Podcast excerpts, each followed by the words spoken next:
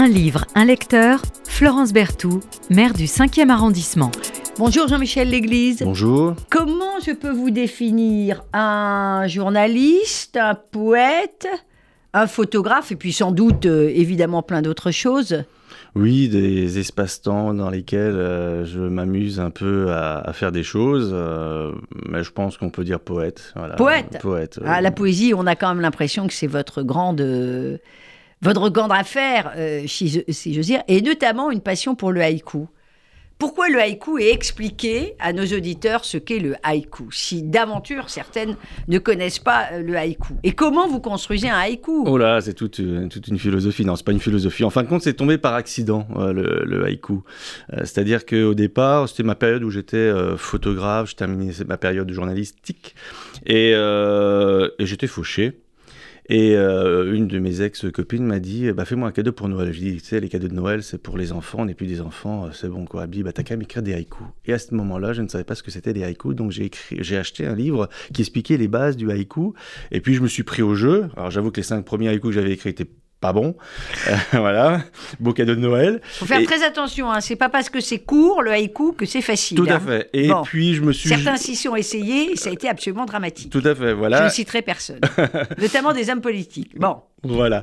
Et, euh, et, puis finalement, je me suis pris au jeu et puis euh, j'ai continué à en écrire. Alors la, la spécificité du haïku, c'est vrai, c'est que c'est euh, des poèmes très courts, d'origine japonaise. Alors rien de japonais puisque la philosophie japonaise n'a rien à voir avec la culture française hein, ou la culture occidentale. Occidentale. Occidentale. Et donc effectivement, c'est des poèmes en trois vers qui sont, je dirais, sur 17 syllabes. Alors au Japon, on n'appelle pas des syllabes, on appelle ça des morts. Et puis il y a donc des significations qui sont un petit peu différentes c'est euh, des laps de temps euh, présents, euh, des moments succincts de du quotidien. une mouche passe, elle se vautre sur la vitre, et puis on peut en faire un haïku parce qu'il y a une chute. Peut-être que l'araignée qui était derrière aurait bien voulu la déguster, mais la vitre était là entre les deux. Vous voyez, donc c'est vraiment des, des, choses et d'autres. L'éducation nationale fait beaucoup travailler maintenant, et c'est une bonne chose, les, les, enfants des écoles élémentaires sur, sur les haïkus. Il y aura d'ailleurs, alors c'est pas tout à fait l'éducation nationale, ça c'est le Festival Quartier du Livre que, que j'organise euh, dans le cinquième, il y aura un concours de, de haïku avec euh, les éditions Pipa, voilà. Euh, que vous connaissez bien, je crois. oui, tout à fait. Voilà, donc, donc oui, oui, donc le haïku, alors c'est vrai que bah, tant mieux que dans les écoles, on commence à un petit peu à faire découvrir la poésie, non pas comme, je dirais, un élève passif qui va apprendre les poèmes et qui soit acteur. Donc devenir, démontrer que la poésie, c'est de l'écriture et c'est de l'inspiration. C'est ça qui est très important. Et c'est de la construction. Ah, bien sûr, c'est de la construction. C'est de la construction. C'est de la construction. Pas, euh, on, on, ne couche pas sur le papier euh, ce qui vous passe par la tête. Non, non, c'est très codifié. C'est pour ça que j'ai écrit mes deux premiers recueils, c'était des recueils de haïku, donc c'est très très codifié. Euh, bon, il y a une certaine liberté quand même qu'on peut prendre. Bon, moi, Un jour, la mer était bleue. Voilà, donc ça c'est mon deuxième. Mon premier c'est haïku d'amour. Et et, le troisième, alors là, c'est pas du haïku, c'est de la poésie en prose, des poèmes en prose. Tout à fait, voilà. Donc ça, c'est euh, et donc là, c'est. Méfiez-vous des poètes. Alors unicité. Voilà. Méfiez-vous euh, des poètes. Un jour, vous finirez dans leurs poèmes. Dans leurs poèmes. Voilà, c'est ça, absolument vrai. Là, je crois je que. l'ai. Euh, donc, vive Vive la poésie. Euh, et, merci euh, de faire partie de, la grande famille euh, des, des, poètes autodidactes, comme vous vous définissez volontiers, cher Jean-Michel L'Église. Et vous avez choisi un auteur qu'on va redécouvrir, voire découvrir grâce à vous, qui est Antoine Blondin. Alors, Antoine Blondin, on ne peut pas parler euh, de son écriture sans euh, parler de sa bio. Euh, parce que c'est quand même un personnage absolument incroyable. Alors moi j'ai acheté, vous allez nous parler de l'humeur vagabonde, qui n'est pas si évidente que ça à trouver. En tout cas, moi j'ai eu du mal à, trouver. Et alors j'ai une très belle édition de La Table Ronde. Voilà, je vais faire un peu de pub pour La Table Ronde. Je n'ai pas d'action chez La Table Ronde, mais il y a un lien très fort entre Blondin et, La Table Ronde. Tout à fait, absolument. Puisque c'est euh, la table ronde. Euh, qui publie quasiment tous ses ouvrages, il me semble. Moi, j'ai la petite version. Tout à fait. La petite version aussi très belle illustrée avec des beaux dessins. Et, je vais vous dire, la raison euh, que j'ai découverte, c'est que au début des années 40, il a fait la connaissance de Roland Lodenbach et que Lodenbach, c'est celui qui a créé la table ronde. Et il va devenir plus tard très intime avec, avec ce monsieur qui va l'éditer. Alors, euh, on va mettre immédiatement euh, les pieds dans le plat, puis on va revenir quand même sur sa bio absolument incroyable. Euh, parce que le Dunbach était éditeur d'Antoine Blondin et il était proche de l'action française. Il lui fera faire ses débuts dans le journalisme. Alors en plus, comme après Blondin va travailler chez Rivarol, est-il fréquentable Voilà. Est-il fréquentable, cher Jean-Michel L'Église eh ben, Est-ce que Blondin est fréquentable? Évidemment, moi j'aime les gens sulfureux. De toute façon, moi j'ai toujours considéré que euh, les auteurs des teignent un petit peu sur leurs œuvres. Moi, j'aime pas les œuvres fades qui euh, n'ont pas un lien direct avec euh, euh, les, les, auteurs, et ça c'est mon avis personnel, ça n'engage que moi. Et Blondin, comment je l'ai découvert? Il n'y a pas très longtemps finalement, parce que hormis le fait du singe en hiver avec le film dont Gabin, Belmondo, dont j'ai pas vu le film, j'avais vu que les ah extraits, mais je ne savais même pas que c'était écrit film, par... adapté, c'est-à-dire que vous avez tout à fait raison, beaucoup ne savent pas ont vu le film qui est sorti euh, en 1962, qui est, qui, était, qui est un film de Verneuil, hein, euh, dans lequel Belmondo et, Gabin euh, jouent, d'ailleurs avec des dialogues, si je ne m'abuse, de Diard. Mm. Là-dedans, Blondin, il est passé à la trappe. Tout à fait, voilà. Donc j'ai lu le livre, mais je n'avais pas lu. Le... Enfin, j'ai lu le livre bien après. Hein. Donc, donc il y a encore trois ans, je ne connaissais pas du tout Antoine Blondin. Et puis surtout que l'année dernière, on a fêté, je crois, les, les 30 ans de sa mort. Il est mort en 91. C'est ça. Oui, il est mort en 91. et il, est, né en 1922. Et donc l'année dernière, voilà, l'année dernière, c'était euh, le centenaire de sa naissance. et, et, puis euh, l'année précédente, c'était celle de sa mort. Avril 1922. Tout à fait. Donc, euh, et donc, je découvre un podcast sur une, une, radio, bah, France Culture, hein, pour la nommer, hein, voilà. Et c'était Blondin est-il sulfureux? Et moi, un titre comme ça, j'ai dit, il faut que j'écoute. Et j'ai découvert Blondin. Et donc, euh, je me suis fait une boulimie. Et ça vous acheté, a fait envie. Ah oui, j'ai acheté tous les livres. Bon, il y en avait que 5-6, j'ai eu de la chance. C'était pas Marguerite Duras, hein, j'avais pas besoin d'en acheter ou François Ségan euh, un certain nombre. Il a écrit des centaines et des centaines de chroniques. Tout à fait. Euh, on connaît ses chroniques sur le sport, notamment évidemment sur le Tour de France. Moi qui suis fan de Tour de France, bon, c'était ah, je, je suis pas moi, je suis écrit. et il a, il faut lire quand même quelques chroniques de, de, de, Blondin sur le Tour, mais pas que sur le Tour de France, euh, puisque c'était un grand amateur de, sport, mais il n'a pas écrit beaucoup de, beaucoup de, romans. Bah, il a écrit ouais, 5-6 romans, un recueil de nouvelles, et puis il a écrit aussi, alors en revanche, ce qu'on oublie de dire... Les enfants du bon Dieu. Ouais, les enfants du bon Dieu, hein, il y a aussi... Euh, ah, les enfants du bon Dieu, quand même. Euh, il y a quelque chose qu'on oublie peut-être un peu de le dire, je ne sais pas s'il y a un ouvrage qui est sorti, mais il a écrit beaucoup, beaucoup, beaucoup d'avant-propos de, livres, et aussi concernant sur des livres euh, euh, de Flaubert, etc. Et donc, euh, donc, il écrivait pas mal de, oui, de, Et il était éditorialiste aussi, et, et, Tout à fait. il avait une, enfin, il avait, oui, une très belle plume. C'est pour ça que, que d'ailleurs, les journaux faisaient appel à Blondin. Voilà. Alors, c'était pour préciser une chose, parce que, ah, parce que c'est vrai qu'on parle de Rivarol, etc.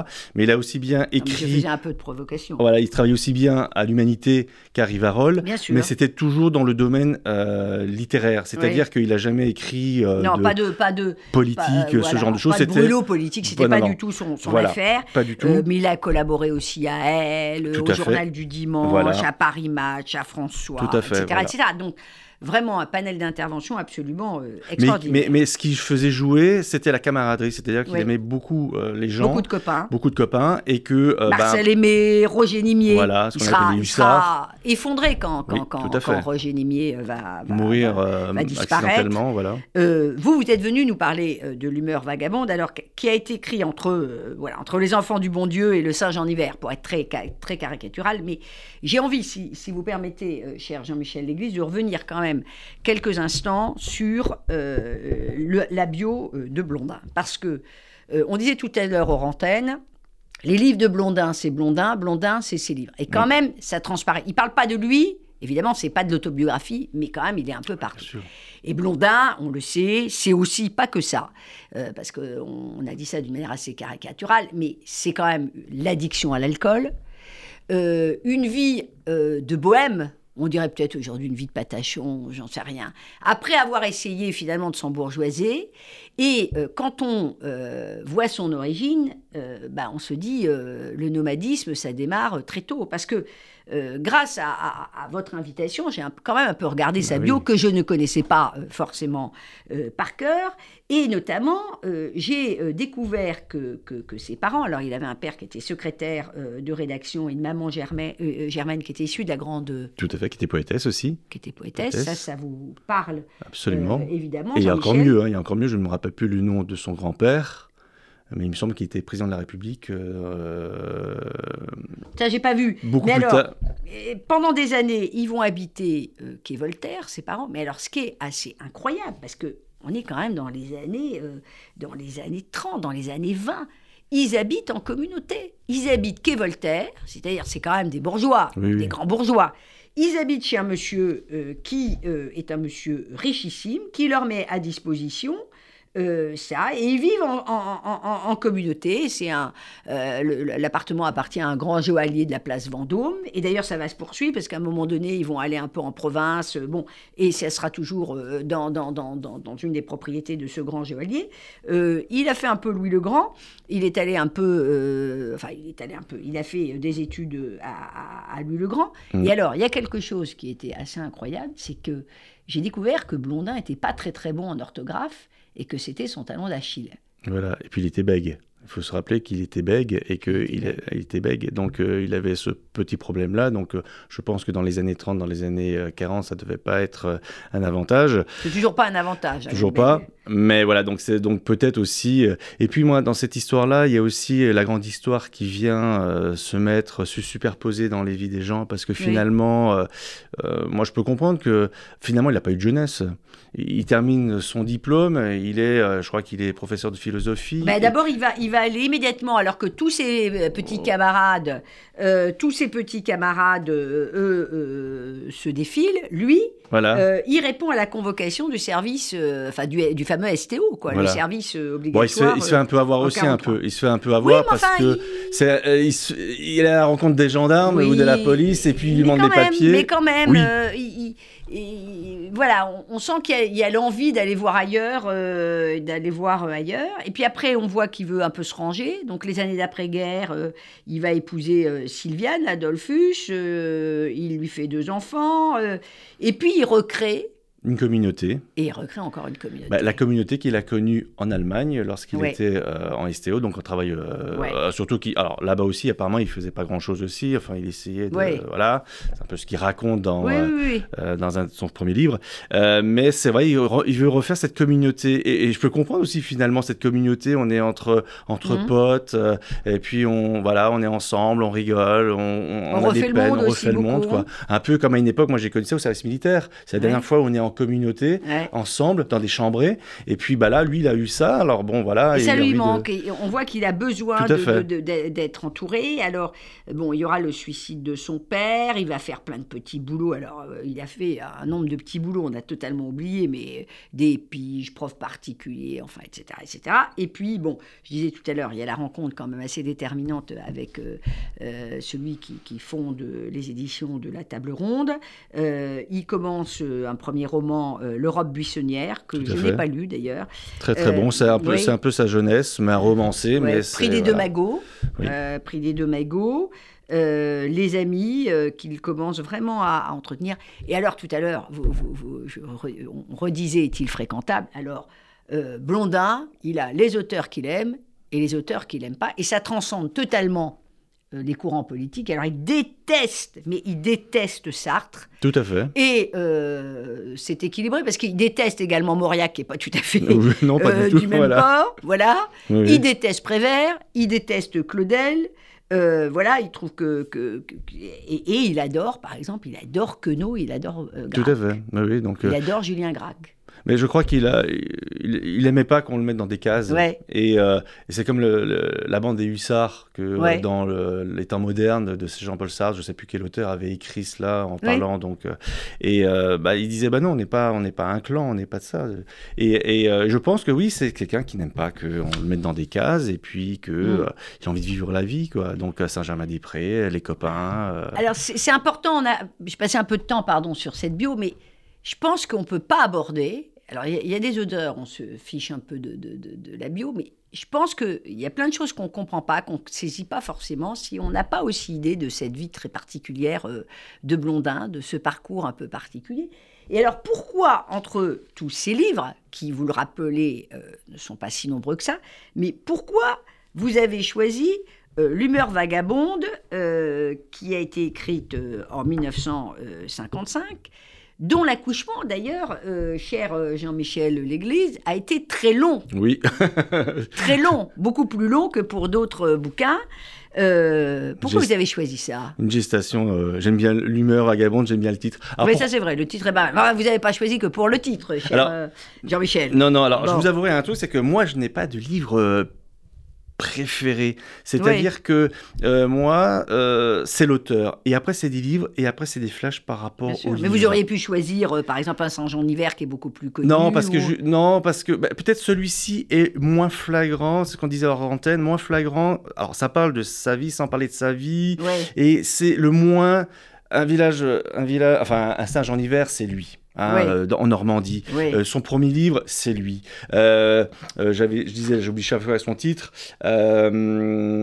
Monsieur Jadis ou Ah oui, Monsieur Jadis. Voilà, Monsieur Alors, Jadis. Monsieur Jadis, on est à la fin. ou l'école du soir. Mais Monsieur ça, Jadis, on est dans les. C'est le dernier roman. Tout à fait. Et c'est vraiment une sorte de bio. Hein. Ouais, mais c'est voilà. Donc celui-ci, je trouve, il y avait un lien. Alors moi, c'est, je fais peut-être des raccourcis, mais il y a un lien un petit peu avec l'étranger d'Albert Camus.